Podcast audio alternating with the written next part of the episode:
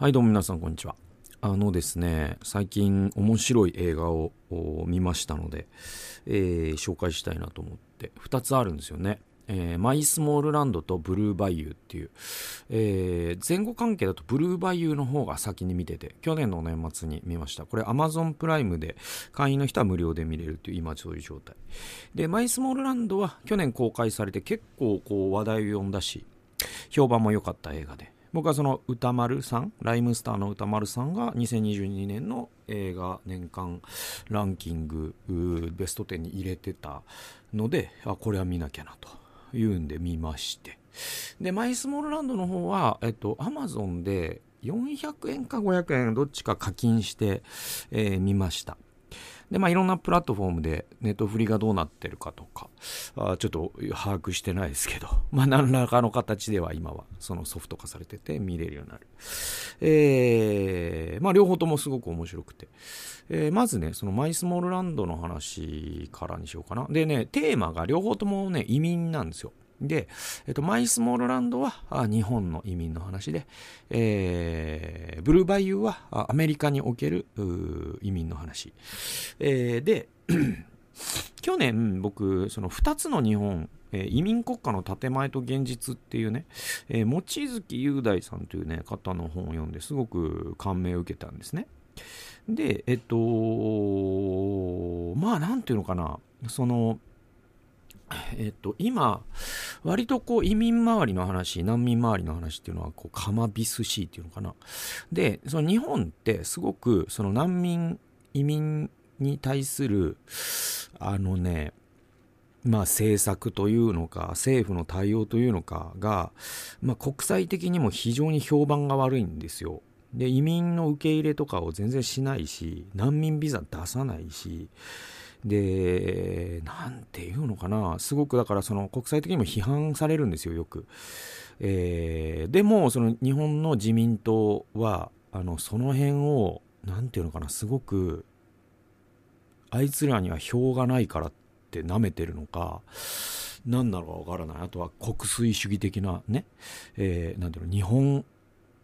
人を守るのが日本政府の仕事だろう。ね、外国人によくしてやる余裕なんてねえんだよ。みたいな人たちが自民党を支持しているがゆえに、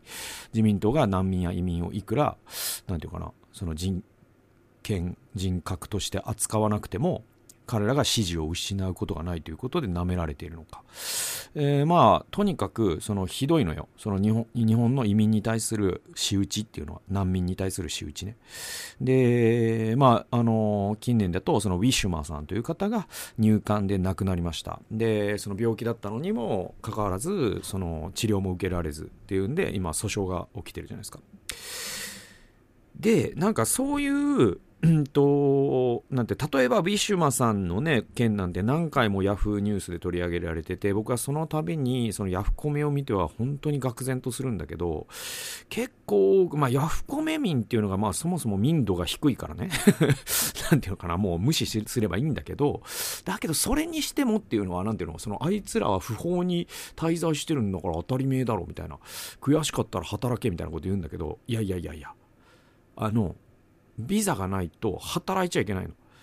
そして、えっと、この映画見るとよくわかるんだけど、県をまたいだ移動もしてはいけないし、就労もしてはいけない。だけども、生きていけ。で、彼らって特にこのマイスモールランドの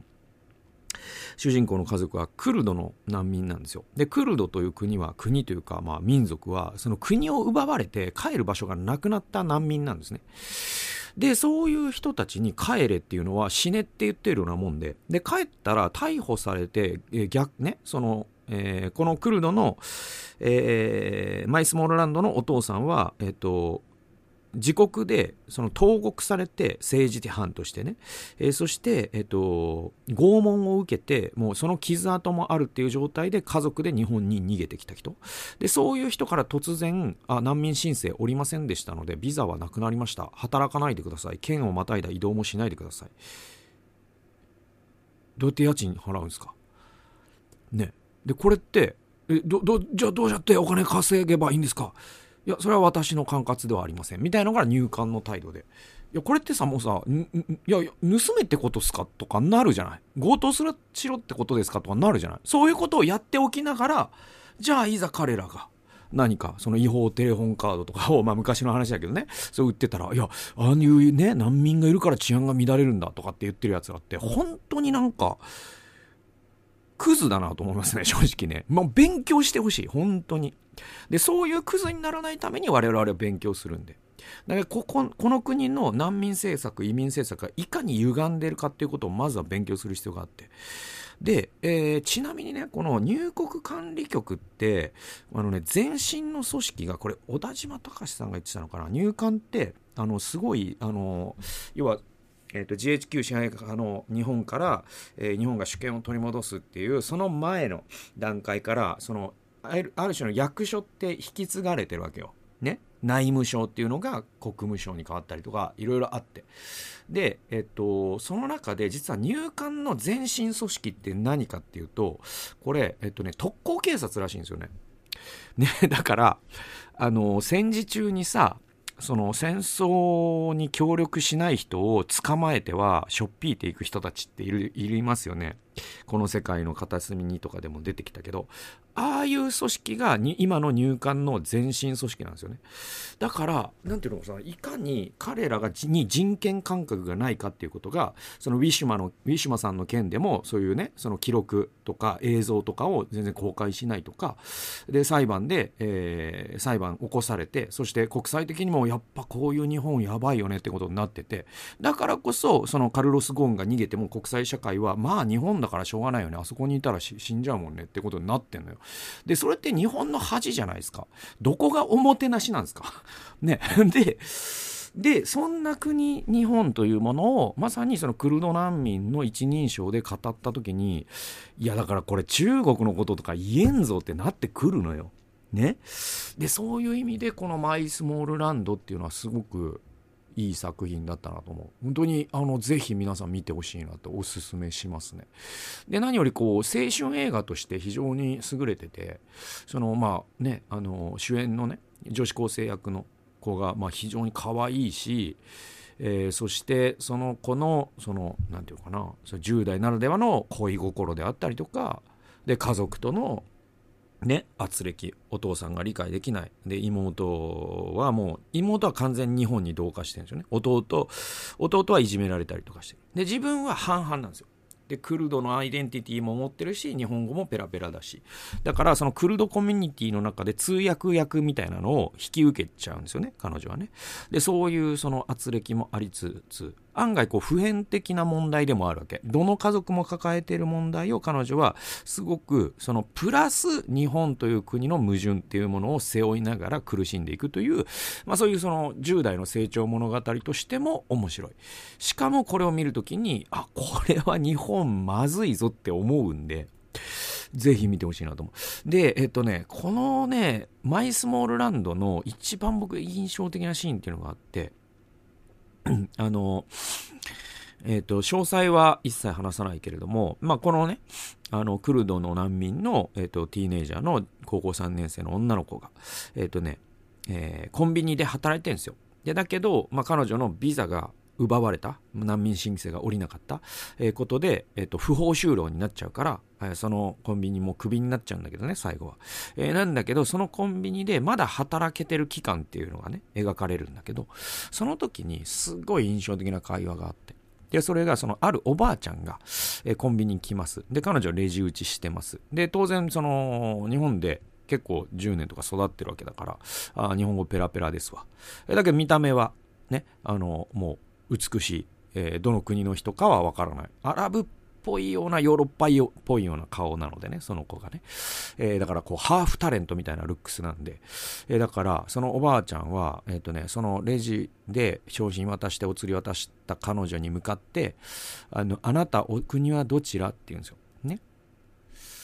で、日本中どこででも見る光景じゃないですか、それね。であでその子はクルドっていうと難民だと思われちゃうからさっき言ったように難民イコール治安を乱すみたいに思ってるバカが日本にはいるから言えないわけ。だからあのドイツですって言ってるんですよいつもね。そういうややこしいことにならないために。じゃあドイツですと。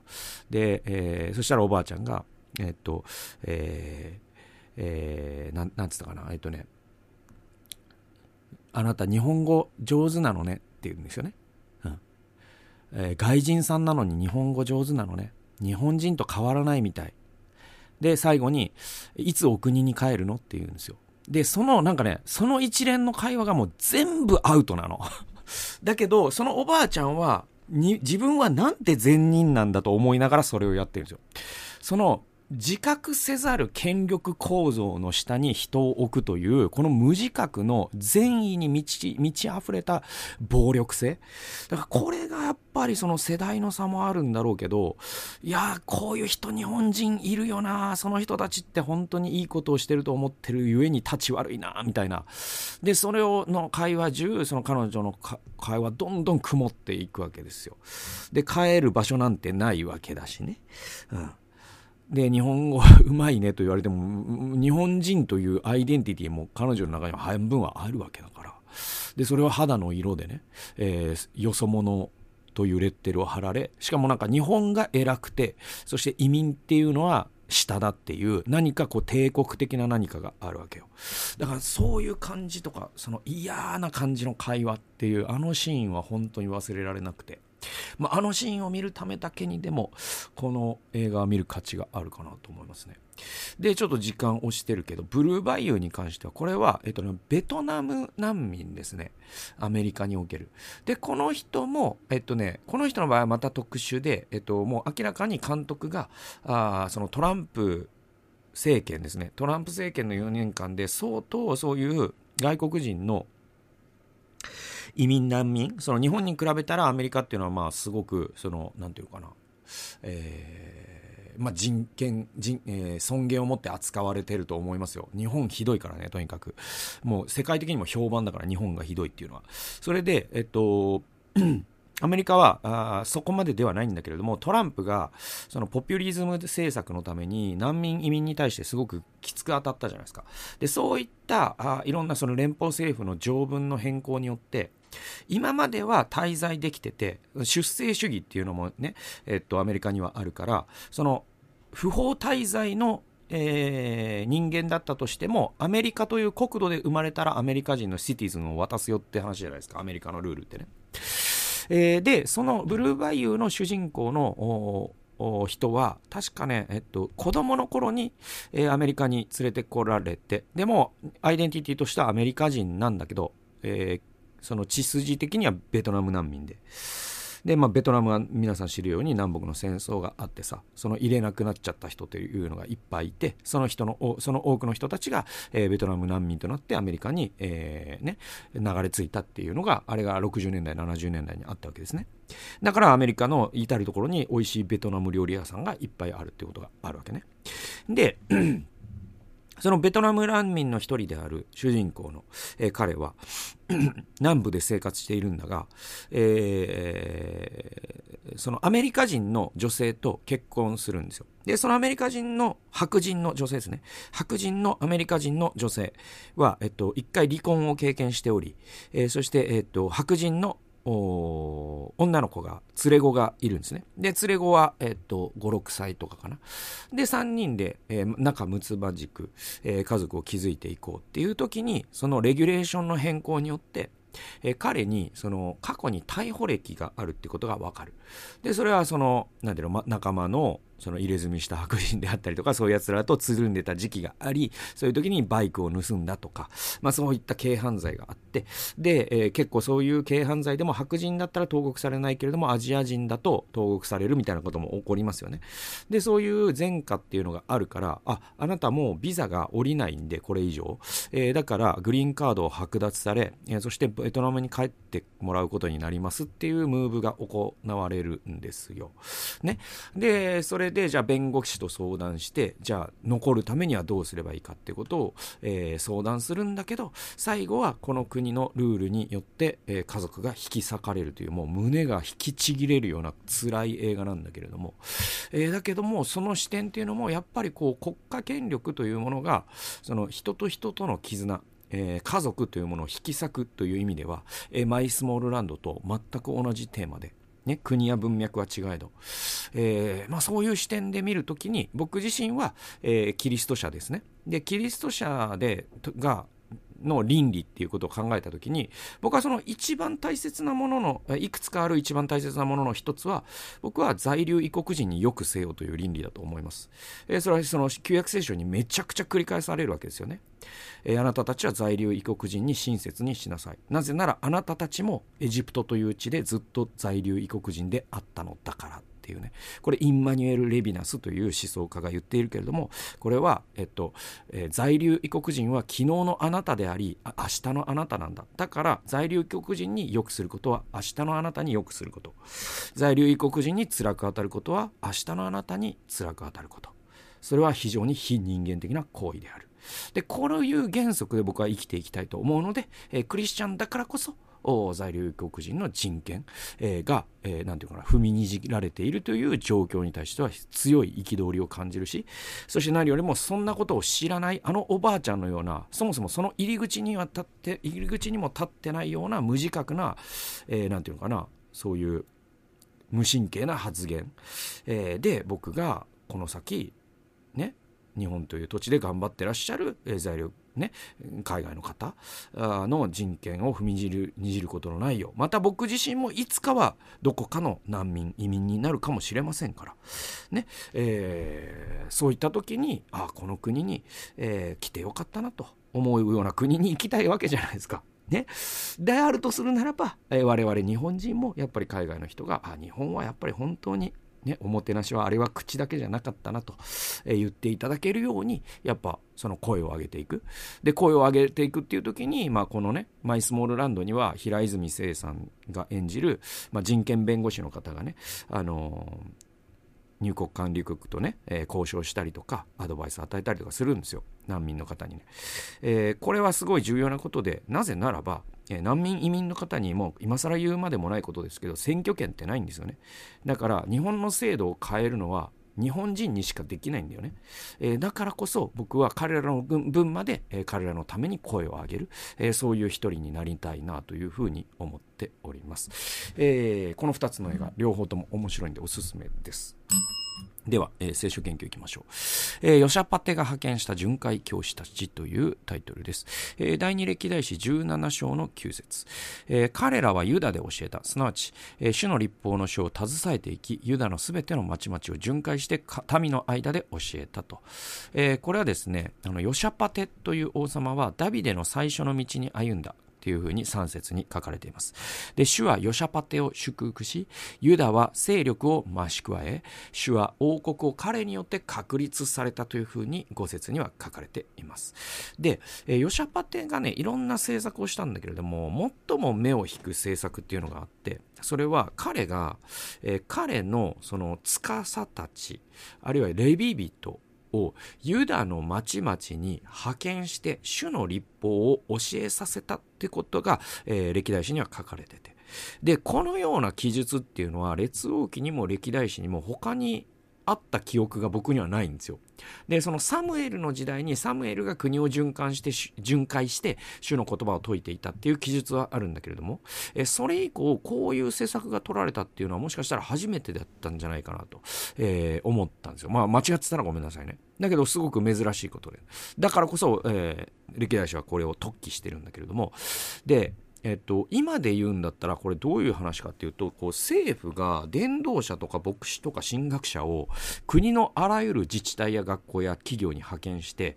どのように働くのか親は子供をどう教えるべきか隣人にどう接するべきか何が良くて何が悪いのか、まあ、さっきの延長で言うとね、えー、外国人にどのようにえー、彼らに尊厳を持って接するかということも含めてもいいでしょう。そういう原理原則を教えるようなものでありそれが国家を強くしないはずはないですよね。で10節にそこで主の恐れがユダの周りの地のすべての王国に臨んだためヨシャパテに戦いを仕掛ける者は誰もなかったというふうに書かれています。で一見主の立法が教えられることと10節の周囲の国々がユダを恐れたこととは何の因果関係が、えー、あるのかというふうに戸惑うんだけれども、えー、少し考えたらすぐにわかるんですよ。それは主を敬う人々は規律正しく生産性も高く団結力も国を守る意識も高いため単純に総合的な国力が上がったんだと思うんですよね。でそれを周辺諸国は見て彼らを尊敬しそして彼らを恐れたってことだと思うんですよ。で、ヨシャパテを神の比喩、ね、で見るならば、現代社会にえー、主の立法を翻訳することを仕事の一部にしている、えー、私の働き、まあ、僕自身の働きって何かなと思った時にああの僕はなんかその自分自身の働きを一つの定義の仕方として神のこ神の心を神のこ、ね、神の要は聖書のメッセージを聖書の言葉を使わずに伝えるってことが僕のすごくうんと賜物というか、まあ、神田先生がそういう方なのでその継承者かなと僕は自分でねおこがましくも思っていて。だからその神の言葉をね聖書の言葉を使わずに聖書のメッセージを語る。これが僕の分野かなと思ってるんですよ。うん、でうんと、で言うと僕もヨシャパテから使わされた教師の一人みたいなもんだなというふうに僕は思ったんですね。で、その働きはやがて国を強くし、共同体を強靭にすると。で、それはユダヤの時代に起こったことです。で、それはだから大切な働きを任されてるなと僕は、えー、ここを読んで励まされましたし、またその恐れ慎んで、えー、奉仕に励もうというふうに気持ちを新たにされたよという、まあそんなあ話ですね。だからまあ皆さんで言うと、なんかいろんなね、あの医療の現場の方、ビジネスの現場の方、教師の方、ね、介護職の方、いろんな方いると思うけど、それがそのね、神様から、まさにヨシャパテから使わされた教師たちのように、えー、聖書の言葉を聖書の言葉を使わずに僕の場合は伝える。これが僕の働きだと思ってる。だけれども、聖書の言葉を言葉すらえー、使わずに、えー、伝えるってことも、これは僕はやっぱ金だと思うんですよね。僕のは銀だと思うんですよね。で、それはその介護職だったら本当に無償の奉仕っていうかね、無償の奉仕とか無視の奉仕か。もちろん報酬はもらうけど、だけれども、他の介護職とはやっぱり違うな。これは本当に神の言葉を僕は伝えてることだと思うんですよね。まあそんな形で神様から我々派遣されてるんで、まあそんな風に励まされながらこれからも頑張っていきたいなという風に思っております。ということで、えー、今日はヨシャパテが派遣した巡回教師たちというタイトルでした。最後まで聞いてくださってありがとうございました。それではまた次回の動画及び音源でお会いしましょう。さよなら。